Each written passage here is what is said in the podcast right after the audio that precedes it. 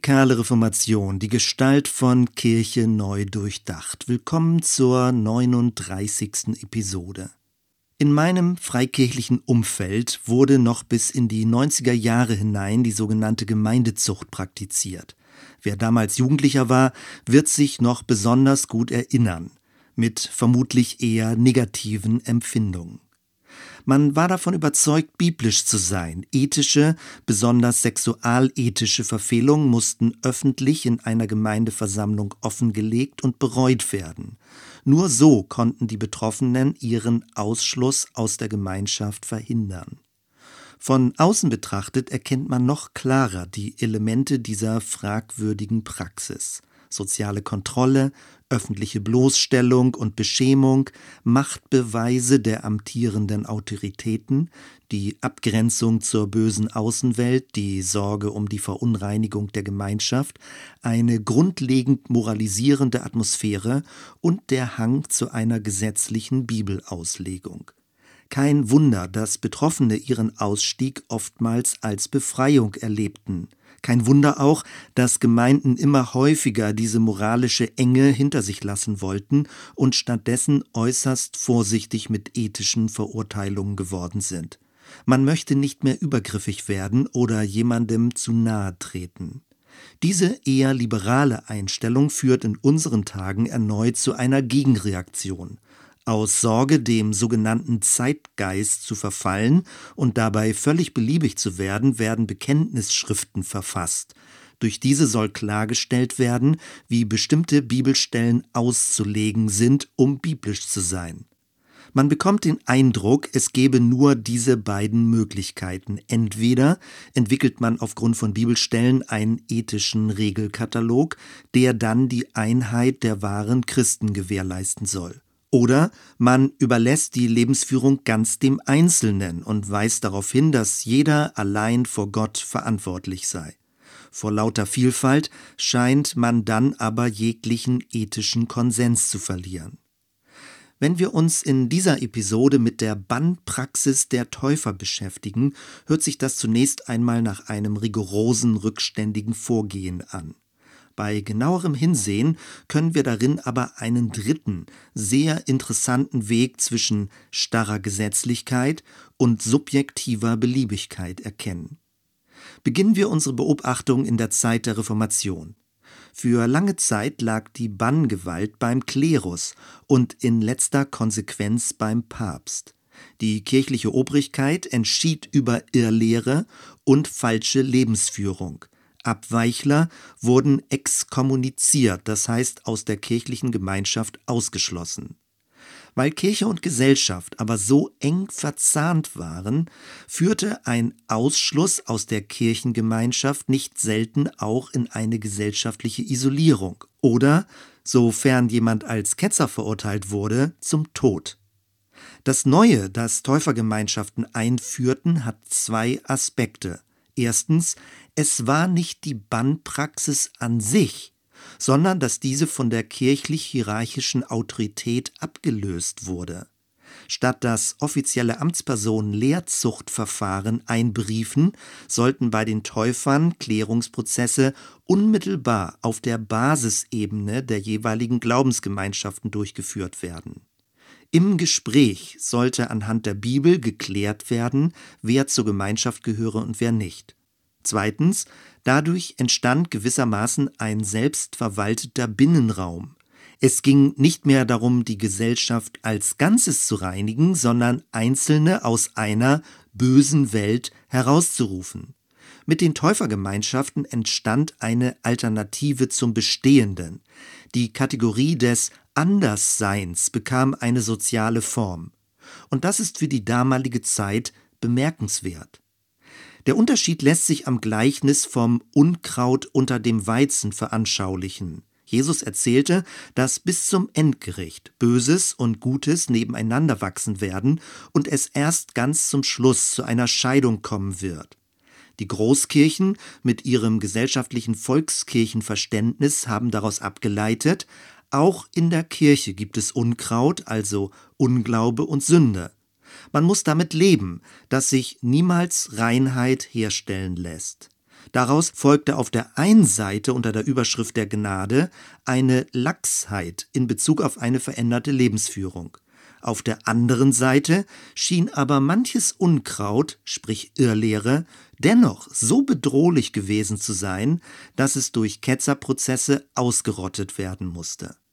Die Täufer dagegen deuteten das Gleichnis nicht auf die Kirche, sondern auf die Welt, heißt, in dieser Welt wächst Unkraut und Weizen, also Unglauben und Glauben, nebeneinander her.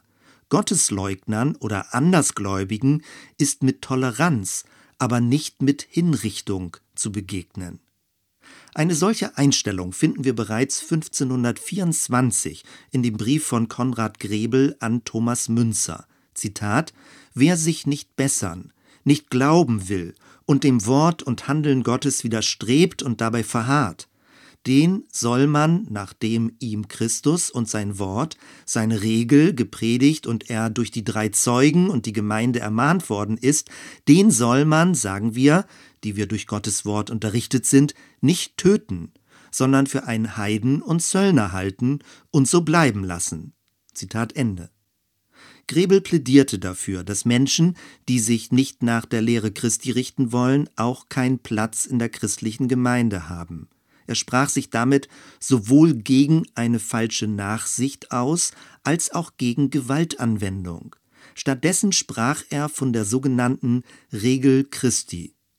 Auf diese Regel Christi wurde auch 1527 in den Schleitheimer Artikeln Bezug genommen. Grundlage ist eine Passage aus dem Matthäusevangelium Kapitel 18. Dort wird davon gesprochen, dass, sofern ein Bruder sündigt, er zunächst unter vier Augen darauf hingewiesen wird. Wenn das nicht weiterführt, werden zwei oder drei weitere Personen hinzugezogen. Wenn auch das nicht zu einer Klärung führt, wird die Angelegenheit in die Versammlung der gesamten Gemeinde gebracht. Und wenn auch dieser dritte und letzte Schritt nicht zu einer Korrektur führt, endet damit die Zugehörigkeit zur Gemeinschaft. Bei all diesem muss man bedenken, dass in den frühen Täufergemeinschaften neue Gläubige bewusst diesem Klärungsverfahren zugestimmt haben. Es war so etwas wie eine freiwillige Selbstverpflichtung, in Bezug auf die Nachfolge Christi füreinander Verantwortung zu übernehmen. Ebenfalls im Jahr 1527 verfasste Balthasar Hubmeier die Schrift Von der brüderlichen Strafe. Der Begriff Strafe ist für heutige Ohren irreführend. Gemeint ist eher eine Art von gegenseitiger Korrektur. Hubmeier drängte darauf, dass die Feier des Abendmahls und die Praxis der Glaubenstaufe nicht ausreiche, um Kirche zu konstituieren. Er schrieb, Zitat, wenn die brüderliche Strafe nicht wieder aufgerichtet, angenommen und gebraucht wird nach dem ernsten Befehl Christi, ist es nicht möglich, dass es recht zugeht und wohl steht unter den Christen auf Erden. Obwohl wir uns alle an dem Evangelium heiser und müde schreien, schreiben und zuhören, so ist doch alles Geschrei, Mühe und Arbeit vergeblich und unnütz. Zitat Ende. Er beklagte, dass in der lutherischen Reformbewegung nur zwei Dinge betont würden. Erstens, allein der Glaube macht selig und zweitens, Menschen können aus sich selbst heraus nichts Gutes tun. Dieses führe aus seiner Sicht zu folgendem Zitat Unter dem Deckmantel dieser halben Wahrheiten hat alle Bosheit, Untreue und Ungerechtigkeit ganz und gar die Oberhand gewonnen. Zitat Ende. Auch Menno Simons, der Namensgeber für die mennonitische Täuferbewegung, hat drei Schriften zum Stichwort Bannpraxis verfasst. Das macht deutlich, wie wichtig das Thema zur damaligen Zeit war. Er schrieb, Zitat, nicht die schwachen, sondern die verderbten Glieder werden abgeschnitten, damit sie nicht etwa andere verderben. Es ist mein Begehren, dass der Bann in einem aufrichtigen, väterlichen Geiste und treuer Liebe gebraucht werde, in Übereinstimmung mit der Lehre Christi und seiner Apostel. Zitat Ende. In der Frühphase der einzelnen Täuferbewegung lag die Betonung noch auf einer liebevollen Korrektur in Bezug auf Glaubenslehre und Lebensführung. Dahinter steckte die Überzeugung, dass keiner als Christ allein unterwegs war und man sich gegenseitig brauche, um ernsthaft Jesus nachzufolgen. Rückblickend gewinnt man aber den Eindruck, dass je mehr der äußere Verfolgungsdruck abnahm, desto rigoroser die Bannpraxis wurde. Grenzte man sich in der Anfangszeit noch von der sündigen Außenwelt ab, so verlagerte sich später der Kampf gegen die Unreinheit auf das Innere der Gemeinschaft.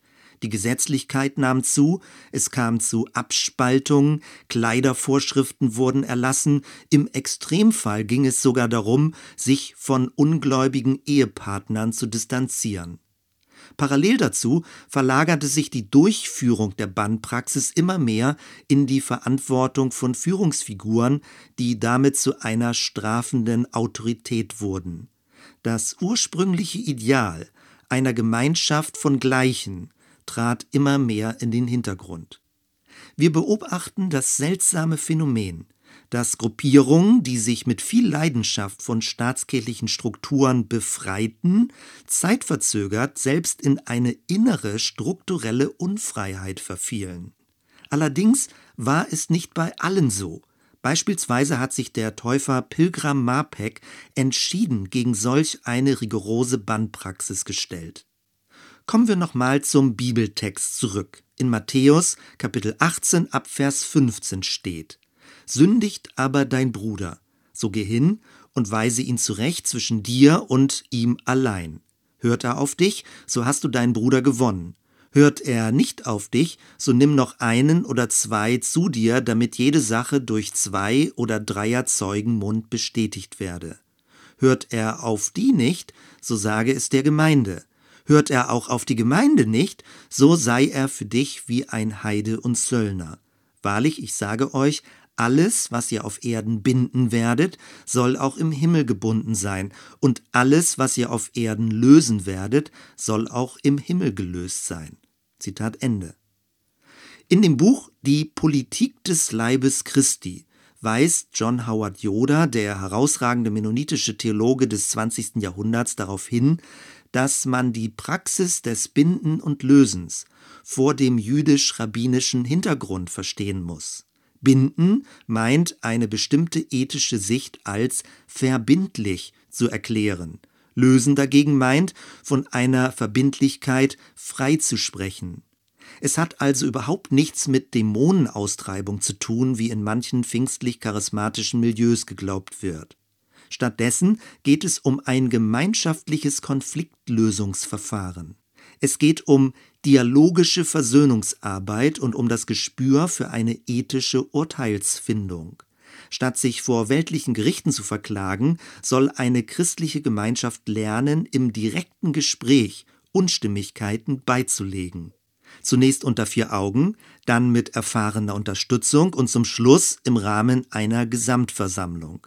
Ziel ist die Wiederherstellung von Beziehungen, nicht Strafe oder öffentliche Bloßstellung. Joda betont, dass ein solcher Klärungsprozess nicht anhand starrer Maßstäbe stattfindet. Richtig ist, dass gewisse Werte hochgehalten werden, wie wahrhaftig sein, Versprechen einhalten, das Wohl des anderen im Blick behalten oder auf die Leitung des Geistes vertrauen. Einzelne Konfliktfälle aber sind so tausendfach unterschiedlich, je nach Zeit, Person oder Situation, dass man nicht mit Regelkatalogen arbeiten kann. Vielmehr geht es darum, beziehungssensibel zu werden und Differenzen achtsam zu klären. Das kann auch dazu führen, dass eine Gemeinschaft an manchen Stellen grundlegend umdenkt und sich als Ganzes neu positioniert. Noch einmal, in jeder Gemeinschaft entstehen Konflikte, das ist normal und belebend. Wie aber geht man mit Konflikten um, ohne dass eine Gemeinschaft daran zerbricht? Die Regel Christi leitet dazu an, Spannungen weder zu verdrängen noch Abweichungen anhand eines starren Regelsystems zu bewerten. Auch sollen Meinungsverschiedenheiten nicht aufgrund eines Machtgefälles geklärt werden. Stattdessen geht es um eine direkte menschliche Begegnung.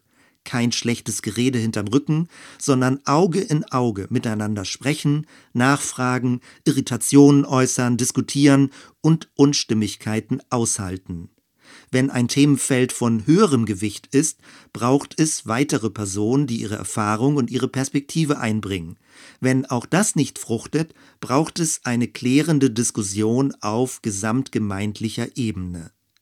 Schwierig wird ein solches Verfahren immer dann, wenn die Bibel als zeitloser Verhaltenskodex verstanden wird und man meint, Aussagen von damals eins zu eins ins Heute übertragen zu können.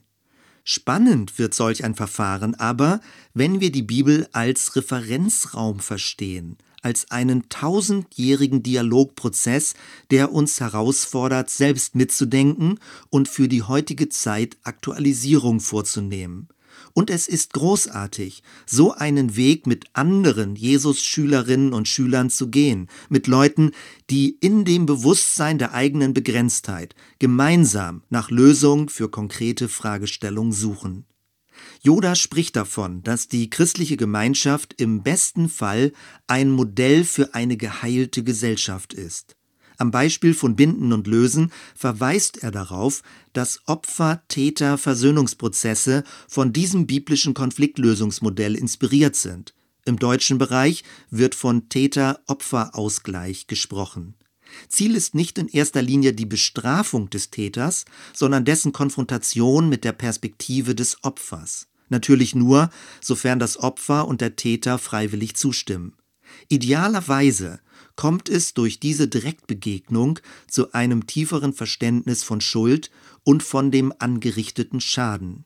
Bestenfalls folgt daraus auch die Bereitschaft zur Versöhnung und zur Wiedergutmachung. Abschließend Anregungen und Fragen. Identität und Grenze. Es ist ein komplexes Themenfeld, ob überhaupt und wenn ja, welche Grenzen nötig sind, um das Zusammengehörigkeitsgefühl einer Gruppe zu gewährleisten. Aus Grenzen werden leicht Kontrollmechanismen, und das kombiniert sich schnell mit Machtdynamiken. Wer entscheidet aber über drinnen und draußen? Wäre es nicht spannend, zu einer Gemeinschaft zu gehören, die beständig miteinander im Gespräch bleibt, im Gespräch bleibt, wie die Bibel auszulegen ist und wie sich Aussagen aktualisieren lassen. Eine Gemeinschaft, die nicht über andere urteilt, sondern in der jeder angespornt wird, selbst mitzudenken und sein Leben vor Gott zu verantworten. Eine Gemeinschaft, die insgesamt lernt und nicht davor zurückschreckt, sich selbst zu korrigieren, falls neue Aspekte auftreten und es die aktuelle Situation erforderlich macht. Soweit erstmal. Wir hören uns bei der nächsten Episode. Bis dann.